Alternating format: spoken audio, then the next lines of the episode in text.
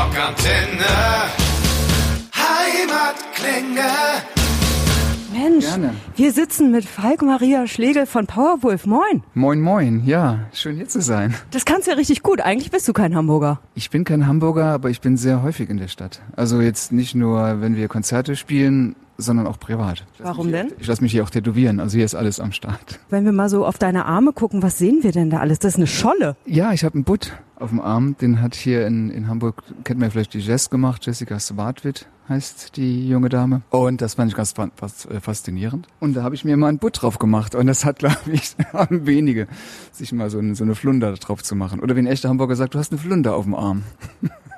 Wie viele Tattoos sind es denn insgesamt bei dir? Ach, es ist recht überschaubar. Ich habe da noch ein bisschen was. Da habe ich mit dem PW-Logo angefangen, das sieht man jetzt nicht. Ähm, aber man kennt das vielleicht, wenn man mal angefangen hat, dann ähm, geht's auch immer weiter. Ja. Hör auf, ich kenne das Problem. Sehr schön. Ist noch was Neues in Planung? Hast du irgendwas im Kopf, irgendwas im Auge? Ja, in der Tat bin ich im August wieder, äh, wieder hier. Auch bei Jazz. Ich glaube, sie wird sich sehr, sich sehr freuen, dass ich das hier erwähne. Ähm, da wissen wir noch gar nicht, was wir machen, aber da vertraue ich ihr einfach. Die wird das schon regeln. Na, gucken wir mal, was da passiert. Ist der Rücken noch frei? Ja, ja. Ich weiß nicht, ob ich den Rücken mache. Ich muss, muss das irgendwie selbst für mich äh, sehen. Da freue ich mich jeden Tag dran. Also die Hände bleiben frei, das mache ich jetzt nicht. Aber Arme sehe ich mir gerne selbst an. Das ist wirklich wahr.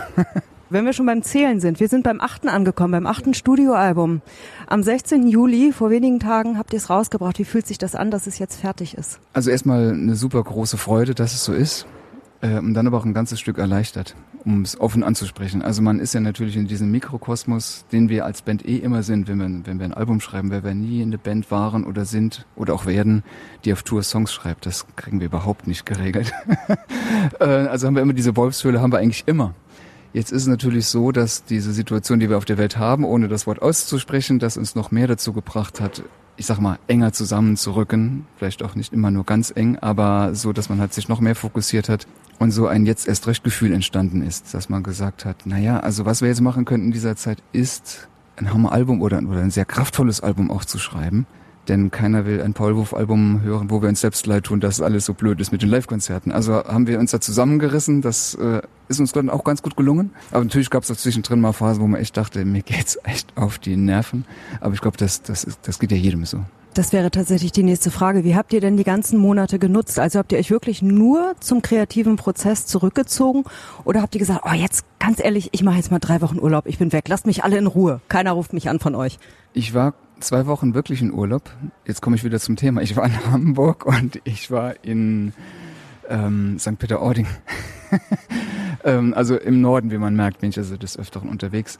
Aber das Problem ist, speziell bei mir und manchmal auch zum Leid vielleicht für meine Familie, dass ich nie so wirklich abschalten kann, wenn man in der Produktion ist. Also mir fällt es sehr, sehr schwer zu sagen, so jetzt bin ich mal komplett off, weil das irgendwie immer in einem arbeitet. Man hat das Gefühl, man, man verpasst was. Das ist so ein, so ein Grundphänomen im Powerwurf, dieses 24-7-Ding.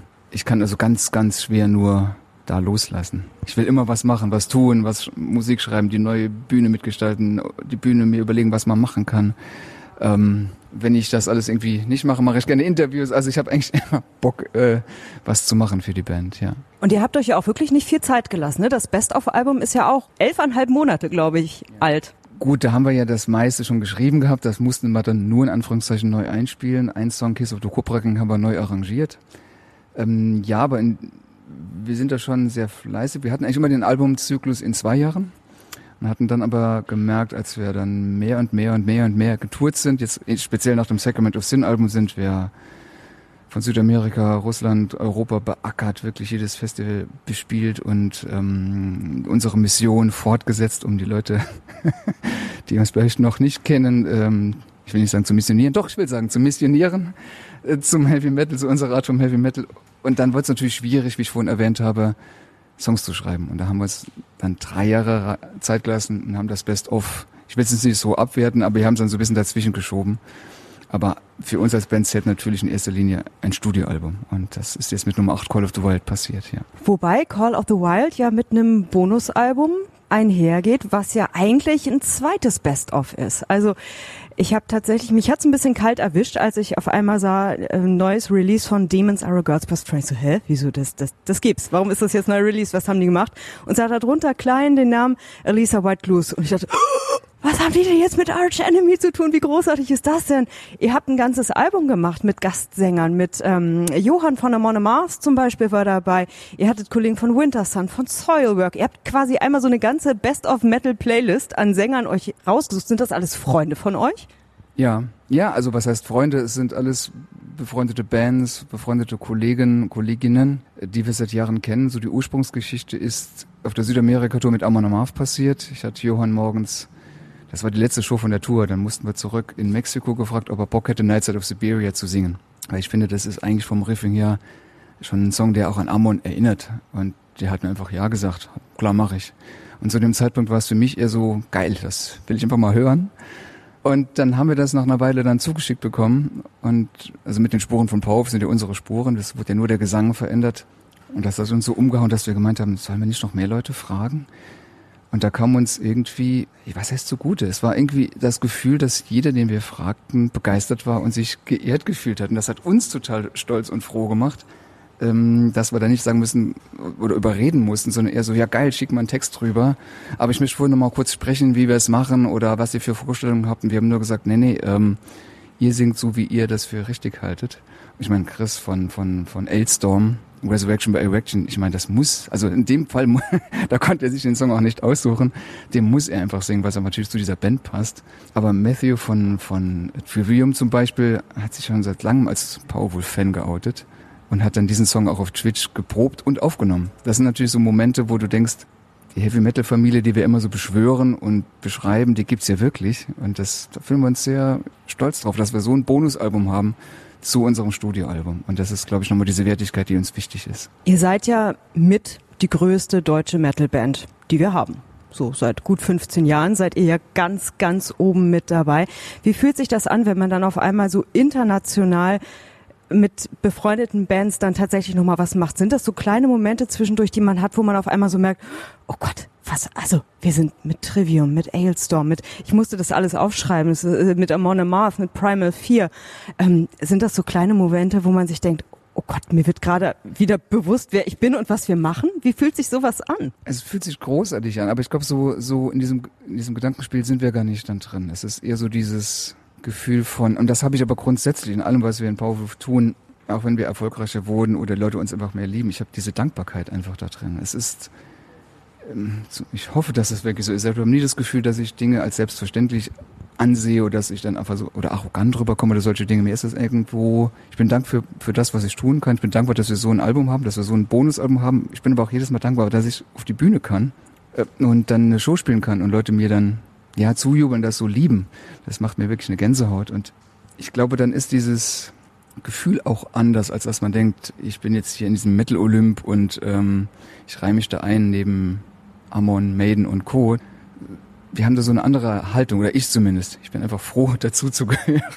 Und ich will das auch gar nicht anders rausschreien, weil irgendwie habe ich das Gefühl, immer Hochmut kommt vor dem Fall und deshalb bin ich da eher so dankbar. Das ist so das. Aber natürlich bin ich auch stolz auf das, was wir erreicht haben, ganz klar. Sind die besonderen Gänsehautmomente dann vielleicht auch die, wenn man zum Beispiel in Wacken vor 80.000 Menschen steht und alle singen We Drink Your Blood aus vollster Kehle mit oder äh, wenn es wirklich so ein, so ein Demons Are a Girl's Best Friend ist, wo die Leute einfach total durchdrehen. Was sind die größten Momente? Also genau die. Das ist genau der Moment, also ich sage es auch ganz ehrlich, Studiearbeit ist für mich persönlich, das muss man halt machen.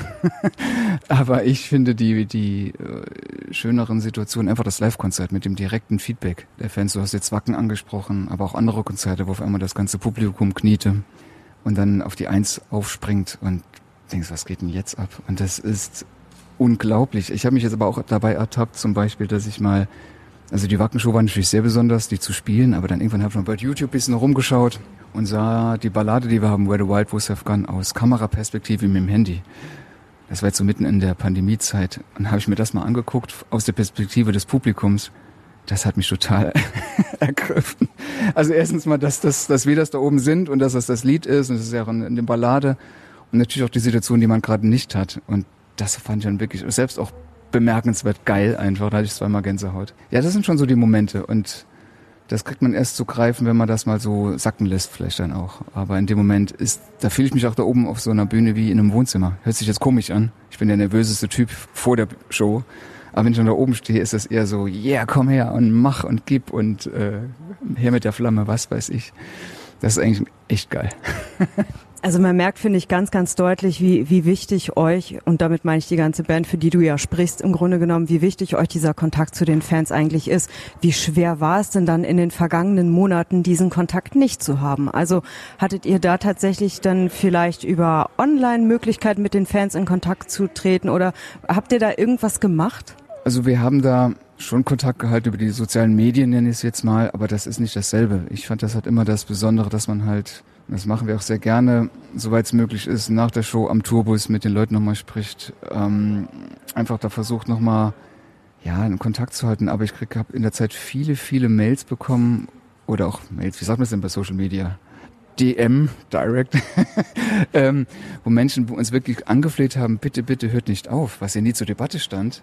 Aber es war eher so das Gefühl von, also ich glaube, die hatten Angst, dass die Band sagt, das ist alles einfach nur blöd, wir machen jetzt mal einen Break, bis es wieder geht. Wir haben gesagt, nein, um Gottes Willen, das Gegenteil ist der Fall. Also da waren viele auch erleichtert. Das Feedback war da oft auch so, ey, ihr helft mir durch eine gewisse Zeit, ihr helft mir einfach durch den Alltag. Ich habe einen scheiß Job, verdammte Kacke. Muss gar nicht immer so dieses tief äh, dramatische sein, einfach nur die, der banale Alltag. Kann es ja auch schon mal sein, dass Leute sagen, und eure Musik hilft mir das irgendwie durchzustehen. Und da konnte ich alles beruhigen und wir haben sie jetzt veröffentlicht. Also und die Reaktionen sind ja auch fantastisch. Also von daher ist alles gut. Wobei ich muss sagen, ich war am Wochenende tatsächlich ein bisschen gallig auf euch. Ich war ein bisschen wütend. Warum?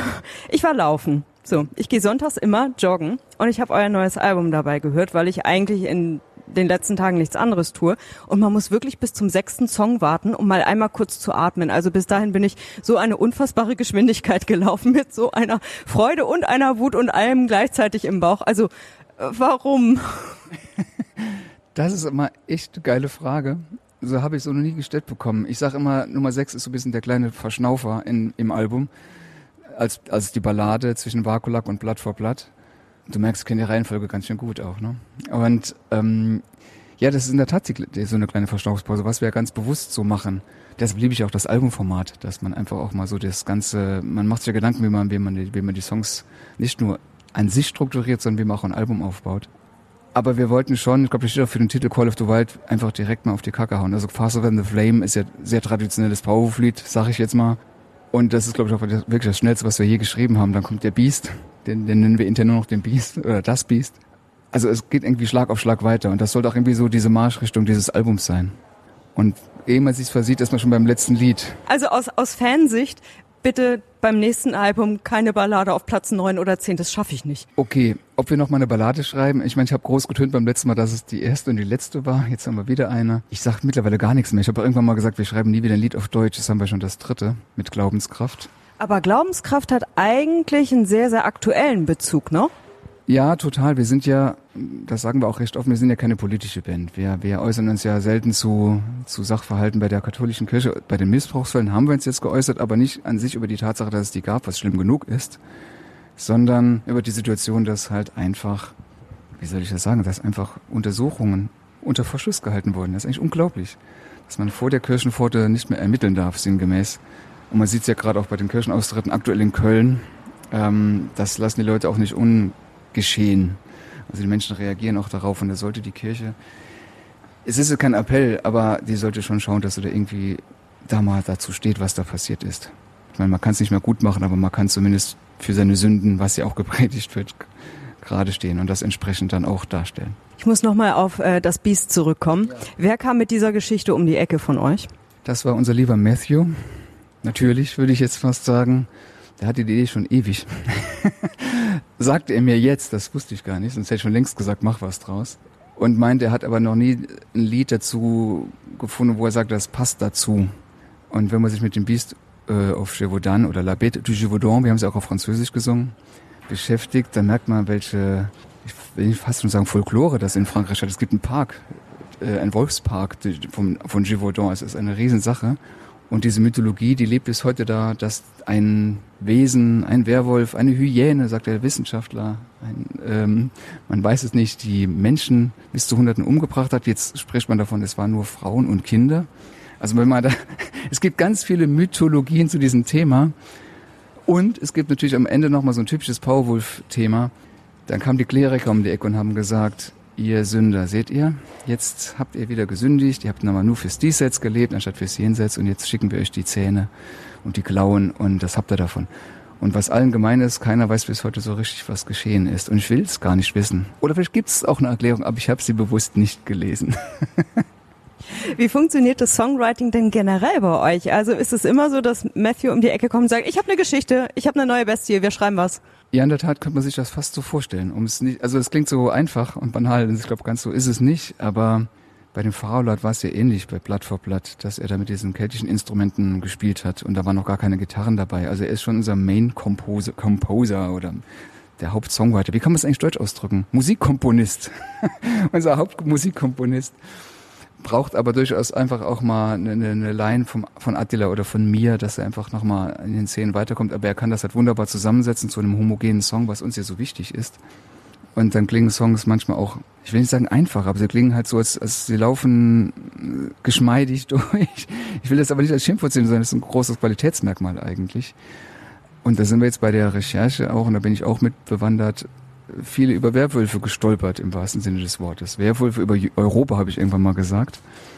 Weil es in jedem Land eine Story gibt. Der Faulat, den es in der irischen Mythologie versetzt war, war ja eher so der böse Werwolf, der dann die, der hat die Verwundeten quasi gepflegt und glaubt, die, wie war das nochmal genau, die Mütter, also er war eher für die guten Geister. Und der anderen Story heißt es halt nochmal, der war dann irgendwie, wurde von einem König beauftragt, um zu morden. Also das ist so eine Ambivalenz, die natürlich für uns in unserer Thematik Powerwood wunderbar passt. Und da haben wir festgestellt, da gibt es ganz viele Stories und es ist auch so, dass viele Fans Sachen schreiben und sagen, pass mal auf, hier haben wir noch was, da haben wir noch was.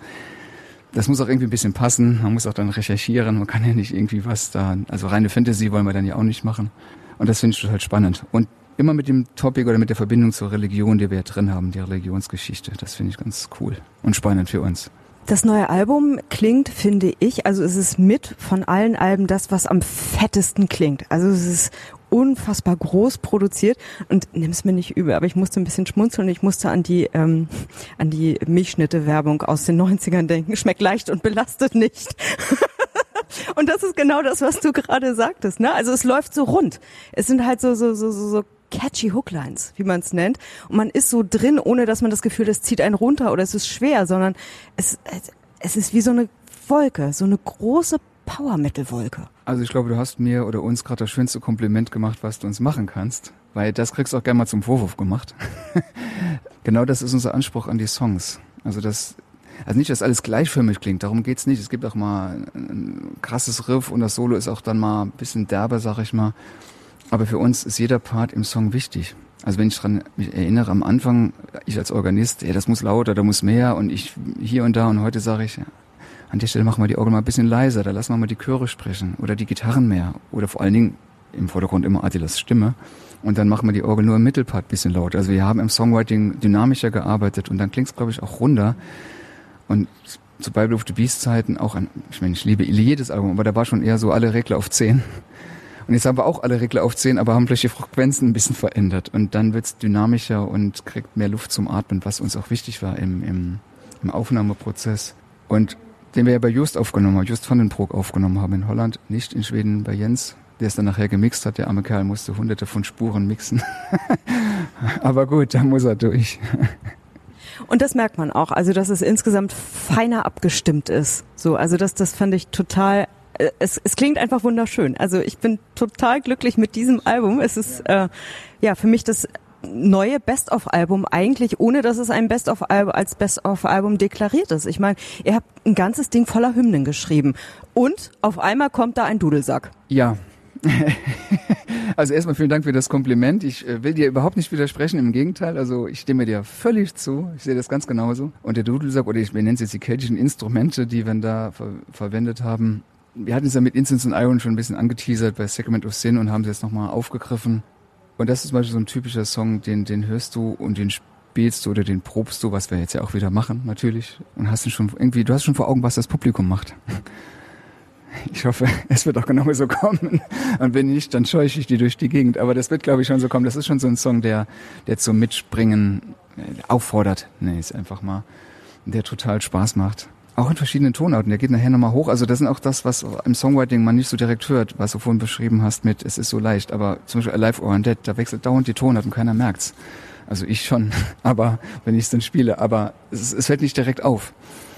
Und das ist, glaube ich, das, was uns hier sehr gut gelungen ist, dass wir typische Powerful Trademarks drin haben, ganz klar. Das sind wir auch ganz selbstbewusst. Das haben wir auch irgendwie ein Stück weit erfunden. Und auf der anderen Seite versucht man natürlich irgendwie auch die Entwicklung voranzutreiben. Man bleibt ja nicht komplett stehen. Generell entwickelt sich Metal, finde ich. Also gerade so in Richtung äh, Female Fronted Metal. Ihr habt das jetzt mit Alisa aufgenommen. Findest du, Metal braucht mehr Frauen? Ich persönlich finde das wirklich, weil ich Frauenstimmen total mag. Mir ist das teilweise wirklich immer noch zu männerlastig. Hört sich das blöd an, wenn ich das so sage, aber wenn man sich umguckt, sind relativ wenige Frauenbands oder Bands mit Frauengesang unterwegs und und oftmals hast du natürlich Frauengesang mit, mit einer hellen Stimme, also der Sopran. Also Alisa ist ja durchaus eine Ausnahme. Ähm, ich würde mir wünschen, dass es da noch viel mehr gibt. Es, gibt ja schon so eine Bewegung, auch Thunder Mother zähle ich jetzt auch mal dazu als eine, eine Frauenband, die ja sehr unglaublich aktiv ist und viel macht. Ich mag Frauenstimmen. Ich würde das eigentlich gerne noch öfters hören. Ganz ehrlich. Also auch wenn sie so, wenn sie dich richtig angrunzen. Durchaus, durchaus. Und da finde ich ja diese Bandbreite total interessant. Alissa hat jetzt die Tage auch Demons rausgebracht in einer, in einer Akustikversion äh, über ihre Kanäle. Und das ist, da merkt man, dass sie auch ganz anders singen kann. Und Demons ist natürlich ein Song, der sehr auf Attila zugeschnitten war. Das ist natürlich schon eine Herausforderung, das in den, mit den Growls zu singen. Wir haben ja noch ein Video dazu gemacht, Alisa und ich, was ich sehr schön fand, dass wir das zu zweit gemacht haben oder machen durften. Das finde ich auch einfach genial. Aber wo wollte, worauf wollte ich eigentlich jetzt hinaus? Ich habe den Faden verloren. Ich fand es einfach gut. Müssen mehr Frauen an die Mikrofone, das will ich damit sagen. Bleiben wir mal im kreativen Fragenbereich. Stellt euch mal vor, ihr dürftet euer eigenes Festival hosten, so mit 60, 70, 80.000 Menschen. Wer wäre bei euch im Line-Up? Wow, das ist echt eine geile Frage. Ich, natürlich, meine Favorites, Iron Maiden ist am Start, Megadeth muss mit, ähm, Lord of the Lost will ich unbedingt dabei haben. Also wir richten es ja aus, also wir auf jeden Fall auch. Meine Freunde von Sabaton müssen mit, Plant Guardian sollte dabei sein, Doro. Was, was ist, wenn ich jetzt einen vergesse? Dann wird's echt übel. Ähm, also das wird natürlich jetzt Never Ending Story. Also auf jeden Fall alle hier mal von unserem Bonusalbum, das ist ganz klar. Und dann hätten wir schon echt fettes Billing. Überleg mal, was da los wäre. Das wäre schon richtig geil, ne? Das, wir können es wir können's einfach eine Woche machen. Wie es Hellfest ist in Frankreich. Einfach eine Woche Gas geben. Passt auch. Und wenn du eine Band zurückholen könntest, die es nicht mehr gibt, wer wäre das? Für mich Ronnie James Dio als Sänger von, von also als einer der Sänger, den ich total bemerkenswert gut fand, wo ich auch Tony Martin Era eigentlich gut fand. Aber das war für mich so ein, so ein Pimpf, da kann ich mich wirklich sehr konkret an ein Festival erinnern, das hieß ähm, Super Rock in Mannheim, Maimarkt-Gelände 1992 mit Iron Maiden, Black Sabbath, Halloween, Wasp. Ich glaube, The Almighty, die ich damals auch total vergöttert habe. Ich glaube, Testament war noch dabei. Wasp, ja, glaube die waren's. Und dann kam irgendwie Ronnie James Dio in der gleißenden Abendsonne, macht diese typische Pommes-Gabel, die so nach vorne weggeht. Ich fand's so geil. Und ich erinnere mich an diesen Tag sehr gut, weil das für mich so, also meine Eltern wussten nicht, dass ich da bin. Ich habe mich mit Leuten dahin fahren. Das weiß gar nicht, wie, es, wie ich das hinbekommen habe. Ähm, und dieser ganze Tag war ein einziges Erlebnis, weil diese Festivalkultur, die wir jetzt so haben, mit vielen Tagen, gab es ja in, dem, in der Form nicht. Da wurde morgens angefangen und abends aufgehört. Das war's. Bei Maiden ist noch der Eddie um, umgekippt, da kann ich mich auch noch dran erinnern. Und Nico McBrain macht ein Foto, weil alle Leute die Cola-Becher in die Luft warfen das war so ein Momentum, wo ich dachte, ich muss, ich muss es schaffen, auf eine Bühne zu kommen irgendwann. Und das ist mir dann zum Glück gelungen. Also ein bisschen der Ursprung von allem, sag ich mal. Was für eine wunderschöne Geschichte. Fantastisch. Ähm, noch eine kreative Frage. Stell dir vor, wir schenken dir drei Monate Zeit. Was machst du? In drei Monaten Zeit drehe ich das Rad zurück. Nein, ich drehe es vor oder wie auch immer. Ich drehe es dahin zurück, wo einfach diese ganze Pandemiesituation vorbei ist und gehe drei Monate konstant auf Tour. Ganz einfache be beantwortet. Mal kurz zu Hause sein, weil ich auch Familie habe. Ähm, oder ich nehme sie mit. Egal, sind wir einfach komplett auf Tour. Ich glaube, das würden, würde meine Band, die würden, mir, würden mich so umarmen, wenn das möglich wäre. Nach drei Wochen würden wir uns wieder in den Hals gehen. Aber das ist dann auch normal. Auch das vermisse ich auf Tour. Viele Bands haben ja jetzt, äh, als es keine Konzerte gab, äh, Streaming-Konzerte gespielt. Das ist nichts für Powerwolf, oder? Das funktioniert nicht. Ich würde es gar nicht mehr ausschließen.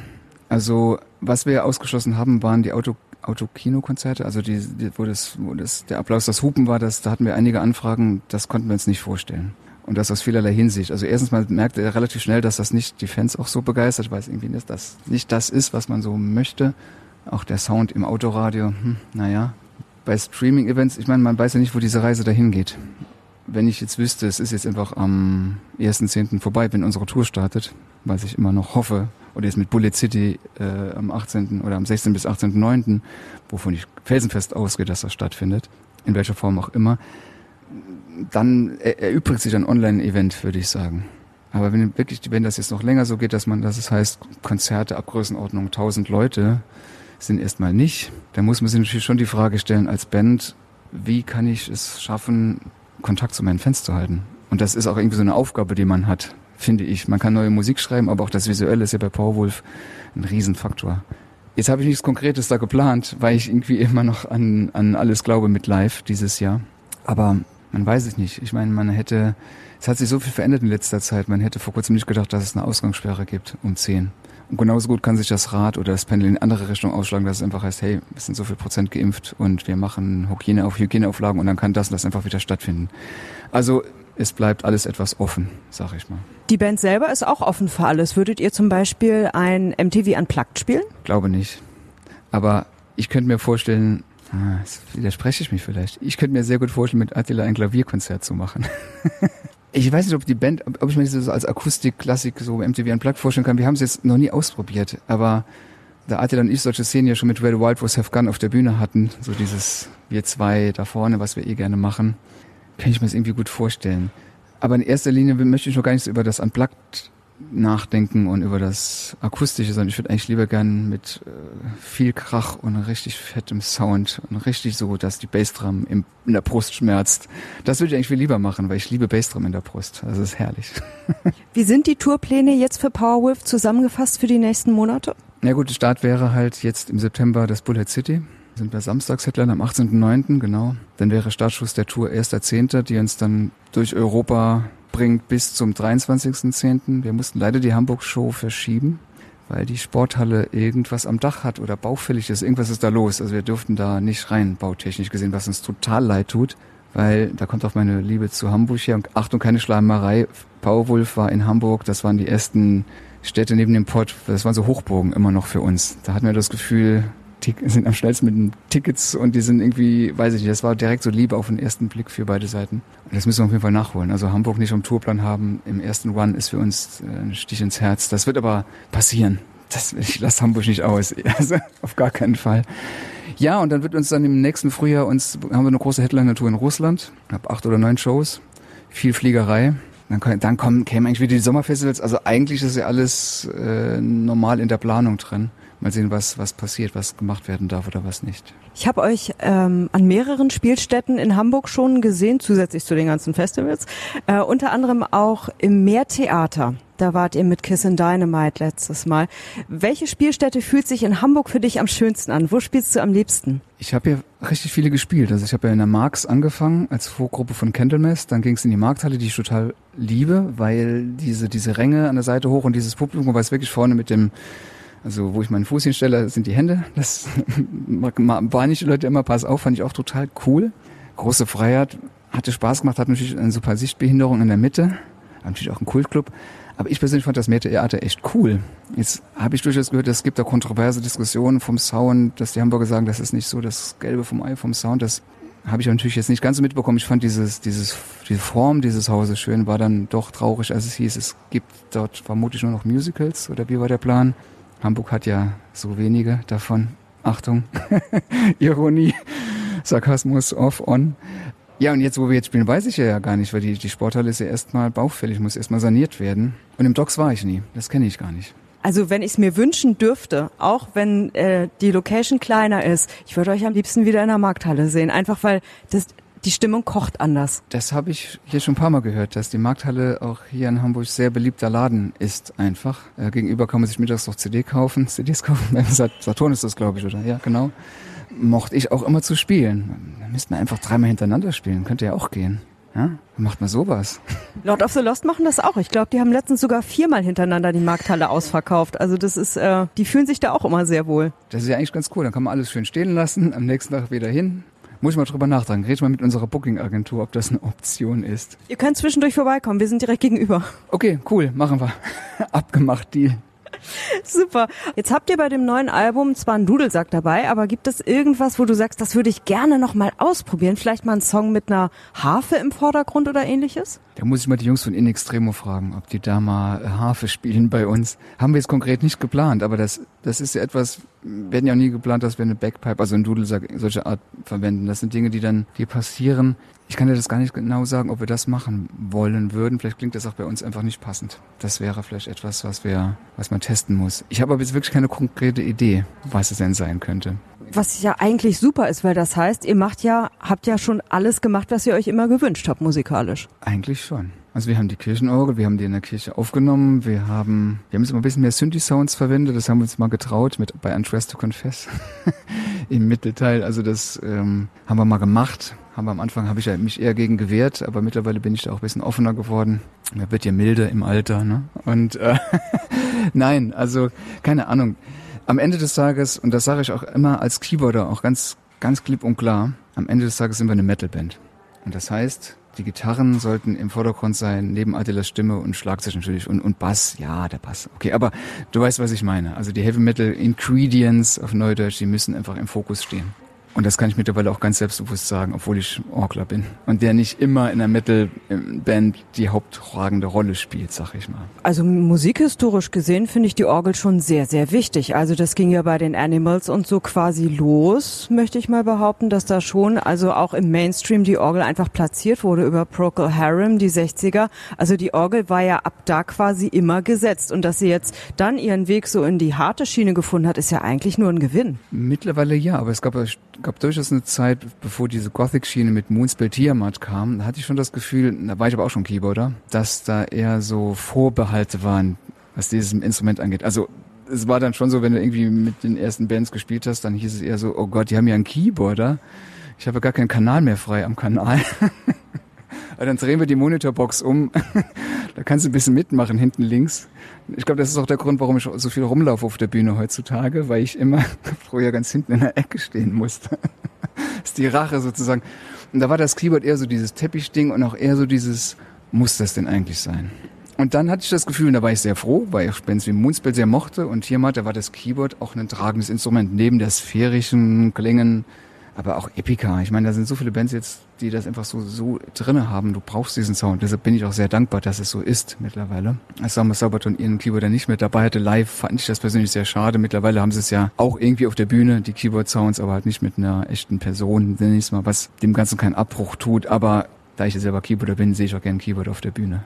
Wenn Powerwolf einen Song covern würden, welcher wäre das? Das ist echt schwierig, weil wir ja schon ein Coveralbum gemacht haben. Da waren schon alle drauf. Und da war eigentlich schon mit Edge of Thorns, Savatage der Song drauf, der, der mir sehr wichtig war. Weil der Song so von der unglaubliche Dynamik, das ist, glaube ich, einer der schwersten Songs, die man aufnehmen kann. Der ist von der Betonung, der klingt leicht eigentlich, aber der ist unfassbar. Und wenn du den ein bisschen unbetont singst, dann hat er sowas Stadtfestmäßiges. da muss man ehrlich aufpassen. Es ist wie wenn, wenn Bands Toto covern und das Shuffle nicht richtig betonen. Und das war so ein Song, der mir sehr wichtig war, weil das so eine Ära von Savatage beschrieben hat mit Zachary Stevens am Gesang, den ich total gut fand, aber dass auch so eine Dynamik drin ist, die ich, die ich mit Orgel oder Pianospiel in dem Fall mochte. Das haben wir dann eigentlich schon gemacht. Also wir haben ja auf diesem auf diesem Album, wo Powerwolf andere Bands gecovert hat, die Songs draufgepackt, die den Leuten am wichtigsten sind. Nicht unbedingt die, die jetzt am bekanntesten sind, nenne ich es jetzt mal. Ich komme tatsächlich drauf, weil die Foo Fighters ja gerade ein äh, Bee Gees Coveralbum machen als die DGs und ich ehrlich gesagt nicht ganz weiß, wie ich dazu stehen soll. Äh, deswegen äh, zielte die Frage tatsächlich in die Richtung, könnte sich Powerwolf vorstellen, auch etwas zu covern, was so ganz was anderes ist, so Richtung Yellow Submarine? Ich glaube nicht. Beatles, glaube ich, äh, ist, ist ausgeschlossen, weil viele in der Band die Beatles nicht so mögen. Ich weiß nicht, muss, es muss auch irgendwie zu dem passen, zu uns. Und ich meine, Dave Grohl ist eine geile Socke, der kann irgendwie alles machen. Der, der kann wirklich alles machen. Der hat das geschafft, irgendwie mit jedem Musiker der Welt was zu machen. Der kann in, in der Dokumentation Lars Ulrich als You Are Dick bezeichnen, weil er nur einmal in Metallica besteht, also in einer Band als mit, also in einer einzigen, nur in einer einzigen Band gespielt hat. Jetzt habe ich's. Und dann kann Dave Grohl den quasi beleidigen im Interview, was sonst keiner der Welt darf. Also der Typ darf alles. Bei uns, glaube ich, ist es schon wichtig, dass es irgendwie uns auch liegt, weil wir müssen das Lied irgendwie fühlen im, im Powerwolf-Gewand. Und ich glaube, da passt nicht jedes Lied. Und Pop-Songs, die, es gibt echt geile Pop-Songs, sage ich auch, aber da, das, das zu vermitteln, ist oft eher so, ah, Das kann eher so ein bisschen peinlich werden. Da lass mal lieber die Finger davon. Bin ich sehr dankbar für. Also auch wenn Dave Grohl alles kann, heißt es nicht, dass er alles muss, finde ich. Also das mit den Bee Gees, na gut, lass, ja. äh, lassen wir es einfach mal so da stehen. Falk Maria Schlegel vom Powerwolf, was für ein fantastisches Interview. Als allerletztes hast du einen Wunsch frei. Wie jetzt so ganz konkret? Irgendwas, was wünschst du dir? Boah, jetzt gibt so viele Wünsche gerade in diesen Zeiten, die man sich wünschen könnte, jetzt auch so in der aktuellen Situation, die wir noch in Deutschland haben. Darf man sowas sich wünschen gerade? Dann wünsche ich mir gerade für die Menschen in diesen Hochwassergebieten, dass, dass die es irgendwie schaffen, sich wieder ein, ein Leben aufzubauen, dass es ihnen schnell geholfen wird. Das ist echt so ein, so ein Bedürfnis, wo ich, wo ich denke, was hat man manchmal so für Probleme im Alltag und das macht mich auch extrem sprachlos. Wenn man diese Bilder sieht, ich weiß gar nicht, was ich da sagen soll. Da würde ich mir einfach wünschen, dass relativ, dass es wirklich relativ schnell den Menschen geholfen wird und ja, das ist, glaube ich, jetzt ak aktuell ein Wunsch, den ich da äußere. Ja. Vielen Dank. Sehr gerne. Vielen Dank euch. Wir hoffen, diese Folge hat euch gefallen. Wenn ihr mehr von den Bands von daheim hören wollt, abonniert einfach unseren Podcast. Rockantenne Heimatklänge. Damit seid ihr immer bestens informiert über die Bands aus eurer Nachbarschaft. Wir freuen uns natürlich auch über eure Meinung. Schreibt uns immer gerne eine Bewertung. Das komplette Rockantenne Podcast Universum findet ihr auf einen Klick auf rockantenne.de slash podcasts. Wir sagen Danke und bis zum nächsten Mal bei Rockantenne Heimatklänge.